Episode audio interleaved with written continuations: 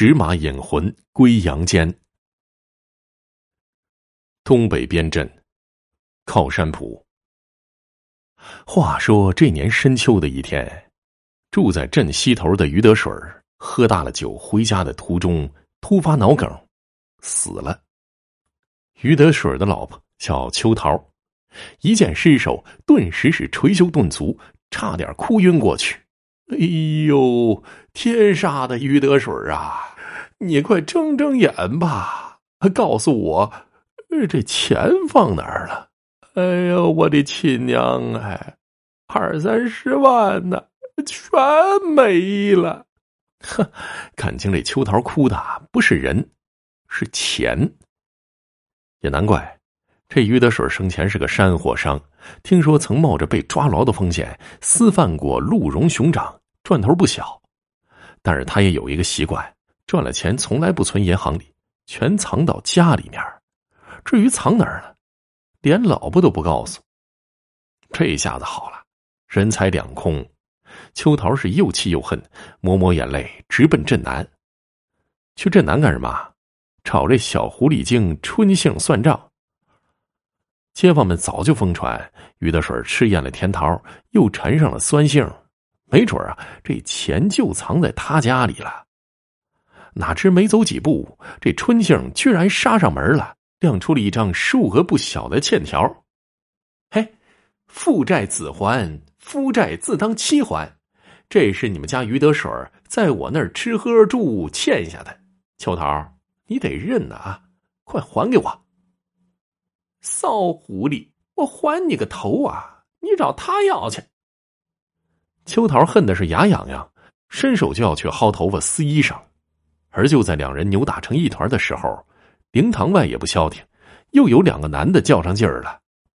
这俩男的，一个是于德水的弟弟于德金，另一个姓赵，绰号赵老二，都是赌桌上的常客。至于吵架的原委，很简单，赵老二欠了于德金的赌债，于德金要给大哥发丧，急需用钱，如果赵老二不还。他就剁了他的爪子。见于德进咬牙切齿发了狠，赵老二抽了个冷子，撞开于德进，撒丫子跑了，拐过了一条街，一头扎进了大哥赵老大家里。呃，大哥，快帮帮忙啊！这于老二要剁我的手指头啊！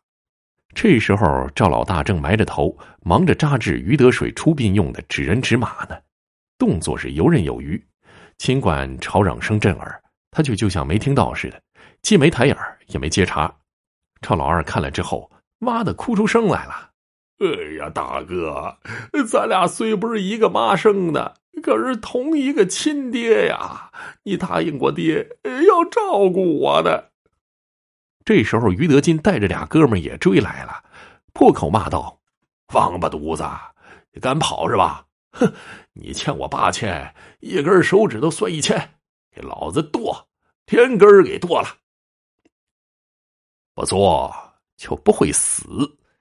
赵老大摆了手，瞪着于德金哼道：“要出了事儿啊，你可别怪我呀。”在靠山铺子，赵家祖上数代皆入行五花八门中的七门点专做王者的买卖。到了赵老大父辈上。扎名器的手艺更是出神入化，只是不幸赵老大的母亲因病早逝，后经人撮合，赵老爹续了弦，并且有了第二个儿子，本打算将手艺传给他们，可赵老二嫌晦气，死活不学。直到赵老爹去世，赵老二才听人疯传，说赵家还有一个概不外传的秘术——纸马引魂，即亡者在抵达奈何桥之前，能骑着赵家扎制的纸马。回返世间，眼下这于德水猝死，想必于德金也听闻过纸马引魂之说，于是挟持赵老二登门，意在逼赵老大出手。而听赵老大刚才说的那句话，基本能断定他确有此本事，扎一匹千里马，把于德水给驮回来。驮回来的不是大哥，可是横财呀。长话短说。三天之后，于德水被火化，葬入了于家的祖坟，封土立碑了。等秋桃哭完骂完之后，被街坊搀走了，冷凄凄的坟营地里，只剩下了赵老大、赵老二和于德金三个人。赵老大斜瞪着赵老二，黑脸训斥道：“滚回家去！这儿啊，没你事哎，你别老训我好不好？我也瞧个热闹不行啊！”赵老二嘟嘟囔囔后退几步，伸长了脖子瞅。赵老大拧身扛来一只纸扎的马，稳稳当当戳在了于德水的新坟前。于老二，烧！于德金当时也怕了，哆哆嗦嗦的掏出火机，点燃了这纸马。秋风吹来，火焰翻卷舞动，这模样像极了烈马奋蹄，腾空踢踏。但那毕竟是用白纸竹竿扎制的，瞬间便烧落了架。这就完事了，俺哥呢？还没回来呢。于德金仓皇四顾，话音未落，就见哪行将熄灭的纸马于禁，又忽的腾起，幻化成一匹通体雪白、昂首嘶鸣的高头大马，而那脚踏马蹬、骑于其背上的大腹翩翩的胖子，活脱脱就是于德水啊！哎呦天哪，这纸马果真能引魂啊！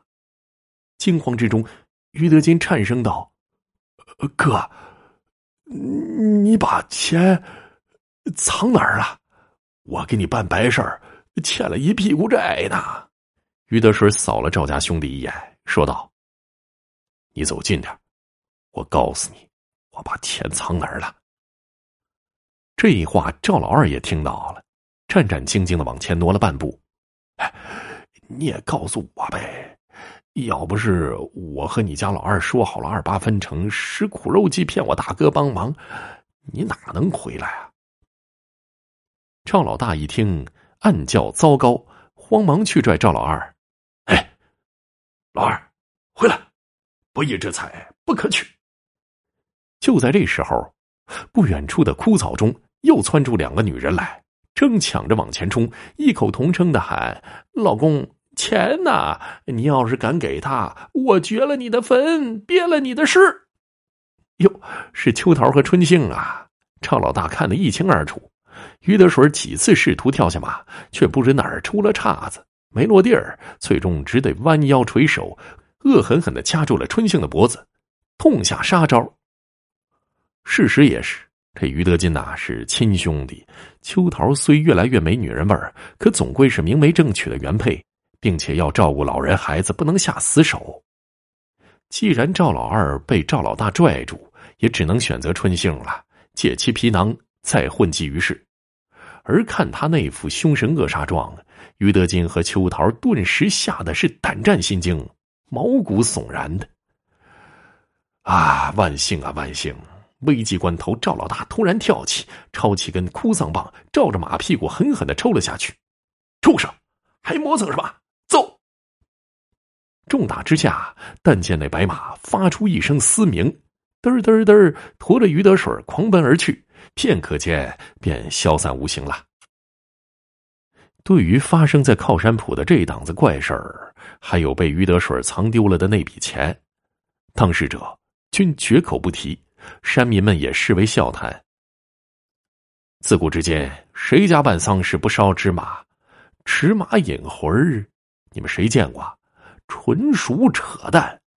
对于这些说法，赵老大只是报之一笑，从不辩驳。这一天呢，他刚跨进家门，就瞄见已改邪归正并跟他学手艺的赵老二在扎纸马。